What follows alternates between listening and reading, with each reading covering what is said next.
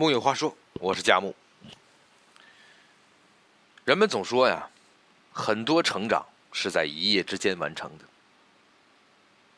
很多一夜之间是因为家里或者身边发生了某些变故。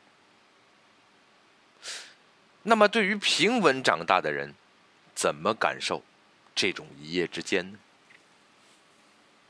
今天就跟大家分享几个有关一瞬间。成长了的故事。之前曾经看过演员张译的采访，对了，就是最近因为《红海行动》大火的张译，也是《士兵突击》里的史班长。这段张译的采访呢，他说起了一辆自行车的故事。张译说自己小时候家境不好。高中时候，父亲把家里那辆二八自行车送给了他用。到了上大学的时候，学校里的其他同学已经在骑着很时髦的山地车或者弯梁自行车，他还在守着那辆横杠自行车游走于校园里。张毅想要换一辆自行车，可是他知道家里的情况，自己提出来了也不会得到满足的。可是无奈那时年少。自尊心日日夜夜灼烧着他。他想了个办法。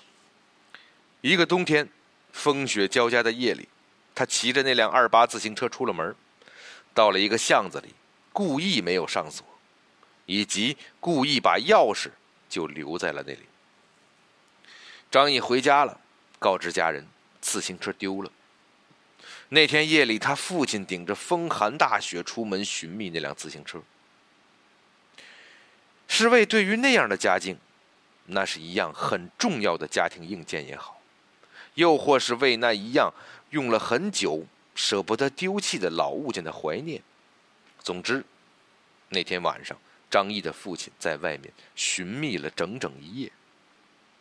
当然，自行车肯定是找不回来了。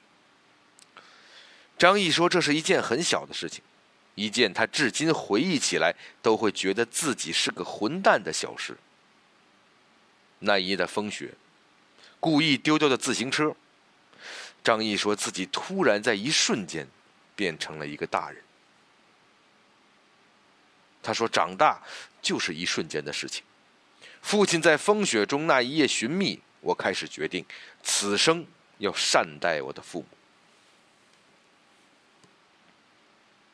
第二个故事呢，来自互联网上一位网友写的故事。他回忆了自己家乡的一个表姐。我在家乡的一个表姐，年少的时候是个混混，不是普通的那种坏女孩，是很坏很坏的那种，就连家乡的男生流氓也要敬畏她三分的那种。我们称之为带头表姐。带头表姐很讲义气，对手下的兄弟姐妹特别好，好吃好喝都要分他们一样。她不好好上课，遇上老师批评就直接掀桌子。隔壁宿舍有女生的内衣内裤被男生偷了，她一声令下，半天之内查出小偷，然后把人家打到鼻青脸肿送医院。如果是从前，网友说这位带头表姐肯定是他最向往的江湖女侠的偶像。可无奈，真实的情况是，带头表姐出身农村，家境贫寒，她的母亲，也就是这位网友的阿姨，是个苦命而善良的女人。阿姨从未想过自己的女儿会变成这样的人，因为没有文化、不懂教育，只能任凭她叛逆，以及求神拜佛保她平安就好。可后来还是出事了。带头表姐去小镇上的店里拿东西不给钱，说是先赊着账，可是从来也没有还。一开始小店的老板不好追究，可是到了后来，那一条街上十几家店全都有他的欠债，汇总下来那是很大的一笔钱。大人们是无意伤害一个青春期的叛逆少女的，可是带头表姐太夸张了，已经跨越了他们的底线了。店家老板们联合起来商量着，是得给这个丫头一点教训了，否则她就不知道天高地厚了。表姐的阿姨知道了此事，连夜从乡下赶到小镇上，一家一家向小店的老板道歉、赔罪，以及答应偿还所有的债务。那时候是冬天，阿姨凌晨上山去砍柴，运到窑洞里烧成炭，挑出不好的货色，积攒出两箩筐木炭，挑到集市上去卖。南方的冬天很冷。阿姨来到镇上，需要乘船过河，风浪吹裂了她的脸庞、手掌，脚下踩着的解放鞋走在沙滩上，全然湿透。来到集市上，本来八十块两箩筐的木炭，阿姨为了早点筹到钱，五十块就卖了出去。就这样连续两个月，在接近除夕到来的时候，阿姨把带头表姐欠债的钱全部还清了，以及。她本来少许白发的头发，已经几乎全白头。带头表姐那时候躲在别处，阿姨到处打听，把她接回了家里。网友说那时候她不懂事儿，吵着要去挨家吃饭。挨家什么情况？厨房里烧着饭，火盆里的炭火滋啦滋啦的跳跃着，越是噼里啪啦。越是显得，在屋子里所有人的安静无声。网友说他烤着火，一声都不敢吭。许久之后，阿姨说了一句：“那是对带头表姐说的。”她说：“后天过大年，可以的话，我宁愿你是一只鸡，那样我就可以一刀宰了你，你绝不心疼。”语毕。众人再也没有说话。话说这个故事，网友说是发生在十七年前，他上小学的时候。之后呢，他就再也没有听说过这个带头表姐的事儿。直到前些年，网友回到家里，带头表姐来家里做客，带着她五岁的女儿。这时候，网友才得知，那一次之后。表姐回到学校乖乖上学了，中学毕业后就出去打工，后来嫁了人，也存了钱，在家乡承包了一片山林，种了桂树，日子也偶尔艰难，可是已经是一个大女人的模样了。带头表姐看见网友就来了一个大熊抱，她说：“你小时候是不是特别怕我呀？”网友说自己当时很窘迫，不知如何作答。表姐仿佛是自言自语。说道：“也是，我现在都害怕从前的那个我，简直是个人渣。”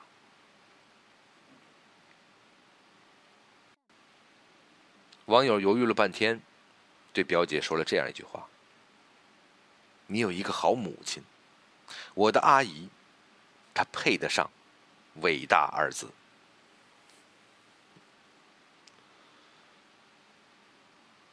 还有一则故事。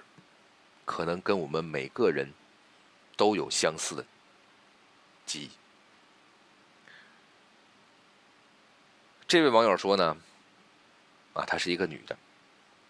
她说她高中的时候啊，校园里的女生们开始流行拉直发，那个时候呢，他没有多余的生活费，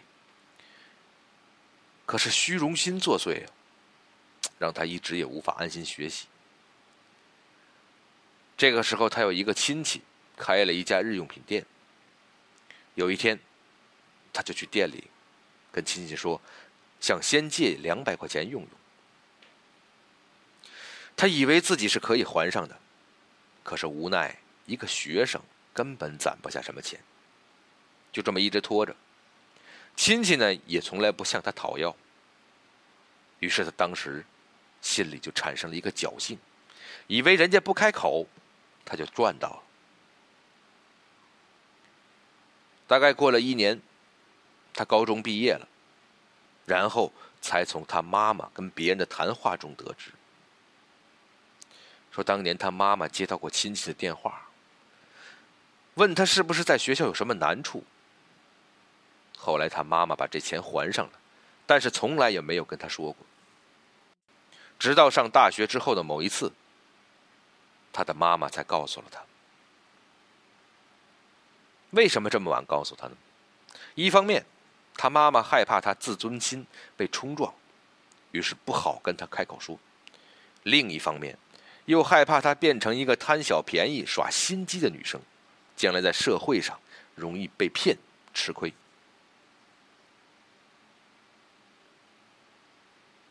网友说：“就是这一瞬间，他突然明白了一些事情。何为重，何为轻的东西。有一份领悟，就是那个时刻到来的。即便是我此生可以不去努力，不需要向别人证明什么，毕竟我不在意这些。可是我还是需要努力的，是为了成为让父母他们放心的人，骄傲的人。”他说。我想要偿还这一份曾经的辜负，仅此而已。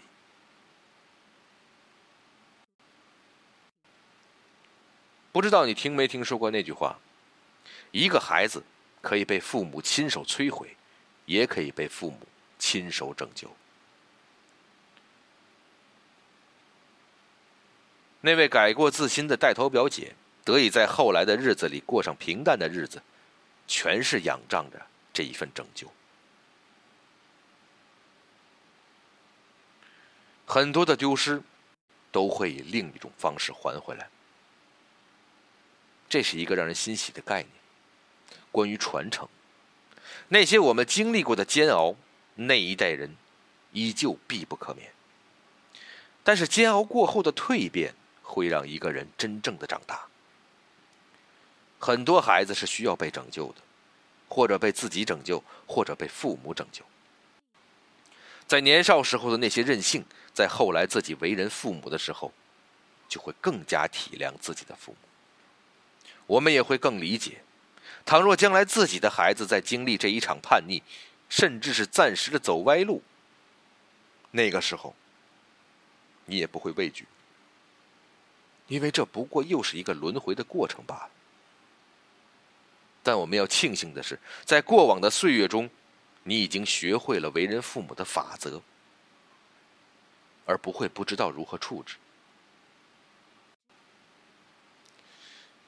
在我们很多人的理解里，长大是自知，自知何为真的重要，何为虚无，认识到什么部分是可以无所谓的，什么部分又得拼死去守护。长大是意识到了得到未来想要的，可以暂时忍受另一种生活。更是知道何为无聊的热闹，何为不丢脸的孤独。长大还是即使知道真相，也愿意在知道真相之后依旧热爱生活，知道对一些人要更加深情义重，也要对一些人坚决横眉冷对。自知是跟自己的一场战役，你打碎一个过往任性而蛮横的那个自己，重新组合排序，构建一个平稳的能量磁场。这当中有积极乐观，也有悲天悯人。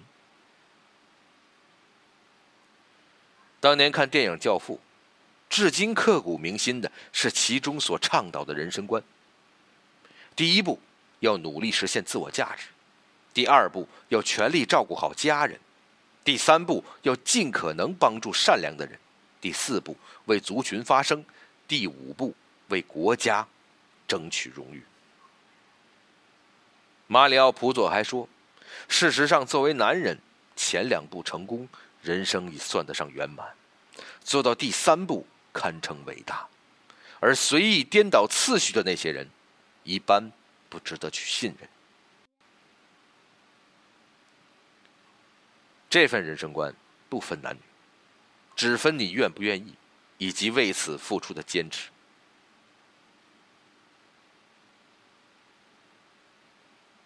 我们应该庆幸的是，我们能够真正理解“尊严”二字的含义。真正的尊严，不是背一个很贵的包包，也不是大声宣告我很牛逼，不是被别人踩了一脚，于是就要着急的马上反踩回去。更不是在言语上战胜别人一场。真正的尊严，是别人无法决定你存在这个世界上的意义，是别人无法在精神上摧毁你。尊严更是有能力、有自省、自爱、自我保护，是在家人朋友需要帮助的时候有能力雪中送炭，而不仅仅是肤浅热闹的无聊起哄。在你尚有岁月年华的时候，意识到过往的错，于是弥补这份错；意识到过往的遗憾，于是告别这份遗憾；意识到此刻的对，意识到此生所需所寻，于是决定坚定不移的走下去。真正幸运的，是那一句：“你还来得及。”木有话说，我是佳木。咱们明天呢，接着聊。